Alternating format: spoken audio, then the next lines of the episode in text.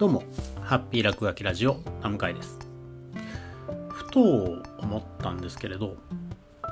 将来、まあ、自分の子供たちが今のこの期間のことを、まあ、どんな思い出話にするのかななんてことを考えました。まあ、えー、3月確か末ぐらいから、まあ、今は5月の頭なんですけれども、まあ、えー、ずっと学校は休校の状態で、まあ、前の学年の終業式もなかったですし、新しい学年になってからまだ、まあ、クラス会も、まあ、できていない。えー、そういうイベントがないだけでなく、まあ、その学校の授業みたいなものもできないので、今現在は、えー、学校からプリントの、まあ、配布物なんかを渡されて、これをやっておきなさい。みたいなところがあって、まあ言ってみれば、みんな各自頑張りなさい。まあ、すごい長い自習期間みたいになっているなと感じます。ま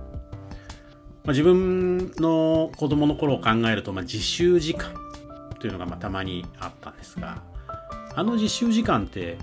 まあ、人によって全然こう使い方が違うというか、一応なんかこんなプリントをやりなさいみたいなことを言われて、それをちゃんとやる人。まあ、はたまた、こう、後ろの方で、えー、雑談をする人。えー、たまにいるのが、まあ、塾なんかに行っていて、そっちの宿題が終わってないから、と、まあ、自分でこれをやると言ってやっている人。まあ、えー、過ごし方がそれぞれだったような記憶が。でも授業のこう1時間ぐらいであれば、まあ、その好き勝手に、まあ、それぞれに過ごすことも、まあ、全体のうちのすごく小さな部分になるのでその一瞬、まあ、その1時間ぐらいで何かが大きく変わることっていうのはそれほどなかったんですが、まあ、今はこう言ってみれば2ヶ月近くの自習期間になっているので本当に過ごし方人によって、まあ、家庭の状況なんかも含めて、まあ、全然違う体験になるんだろうなということを思っています。でも学校の、えー、いわゆる、まあ、うちの子供は公立の小学校に行ってるんですが、まあ、ここのこういろんな方針とか対策とかに関して、えー、あえてこうもっとこうすればみたいなことが言いたいというのではなくてちょっと考えたのはえー、例えば大人もそうなんですけれどもいろんな会話の、きっかけとして、えー、例えば東日本大震災の時に、ま、自分は何をしていたのかあの瞬間の話であったりとか、え、そこで感じたことであったりとか、まあ、みんなの共通体験としての、まあ、一つ大きな出来事があったりする時にこの期間っていうのをどういうふうに語れるのかなっていうのが今回気になったことです。で子供なんか、まあ、特にそうなんですけど、まあ、子供だからという言い方ではないんですがまだまだちょっとうちの子供たちは、えー、じゃあ好きにか好き勝手にやっていいよって言った時に、えー、自分で計画を立てて、えー、プリントを仕分けて、え出された課題をちゃんと解いてっていうことが、まあ、できるかっていうとちょっと怪しいところもあるのでやっぱりこう親のサポートですね。こうプリントの仕分けから始まりまあ何時から何時にこれをやってみたいな、まあ、いわゆる、えー、学校が今までやっていた機能というか役割を家庭で、えー、担っていたりして、えー、ちょっと前回前々回かな？の配信でもお話ししたんですが意外にこう規則正しい生活というか、まあ、もしこの状況が終わったとしてももうだらけたまんま戻れないみたいにはならないようにしておこうというような形で、え、日々を、ま過ごしているんですが、ま、もしかするとそうやって子供たちが将来大きくなった時にある人はなんかすごい勉強いっぱいしてたよ逆に勉強いっぱいしてたみたいなことを言うかもしれないですし、まあ、ちょうど、えー、動物の森今スイッチのゲームなんかが出てきて、ハマっている人も多いとは思うんですけど、あの時すごいあの動物の森にはまったよみたいな人もいるかもしれないですし、あるいは、まあ、結構すごい昼寝をしてあんなに寝た時期はなかったとなるかもしれません。ただまあその起こっったこと経験したことを、まあ、そのままあ持ってそのまま持って成長するというよりはこの期間にはこういう意味があったんだよとか、まあ、今うちの子供たちにそう、まあ、計画を、まあ、一緒に立てて、まあ、勉強をする習慣を、まあ、つけているのも、まあ、将来大人になった時、まあ、自分でいろんなことを判断する時に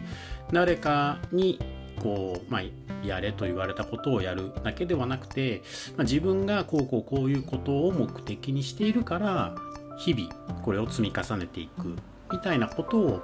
をまずはやってみることから学んでほしいなと思ってこういう過ごし方をしています。まあ、ともすると、まあ、自分があの小中学校の時なんか特にそうだったんですが学校があるから学校に行く、えー、なんとかの時間だからなんとかを勉強する、え、宿題を出されたから宿題をやると。まあ目的何かこういうことを目的にしているからこれをやるっていうのをちょっと置いてけぼりにしてしまったなと。自分が思うところもあって。ただそのまま大人になった時に僕は一一時期、えー、目的なく何かをやるとか手段の方向に少し触れていたことがあって、まあ、そこからそこでの、経験から、まあ、自分の目的みたいなものを、はっきり持つようにしているんですけれどまあもしかすると、えー、そういう今過ごしている時間の中にこういう目的であるとかこういう意味があるっていうのを、まあ、一緒に考えたりあるいは大人が少しサポートして伝えてあげることもできるのかなと思っています。でこれは何も子供だけの話ではなくて大人もそうで、まあ、何か物事が起こった時であるとか何かをした時にそれにこう意味をつけるのって結局自分なんだなというようなことがすごく多いなと思っています。あのいろんなインタビューなんかで僕が言っているのは、えー、僕の経験なんですけれども、まあ、会社員として働いている中で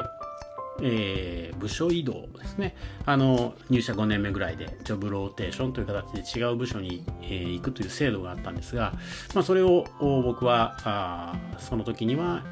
あまり前向きではなかったんですが、えー、まあ、その結果、今につながっているなとその瞬間瞬間では辛い経験だったりとか大変だなと思ったことも後から捉え直してみた時にそれにはこんな意味があったというふうに、まあ、自分でこう過去の解釈を変えられるなっていうことを、まあ、自分自身経験から学んでいてでそういう経験というかそういうことができるということをもっと早くからできたらいろんなことが変わっていたんじゃないかなと思ったりするところがあります。まあ、自分が感じたことを子供に伝えるのがまあ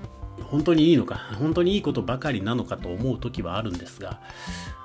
まあ少なくとも、うん、正解がそういう教育にしても子供に伝えることにしても、まあ、正解みたいなものはないので僕の一つの解釈として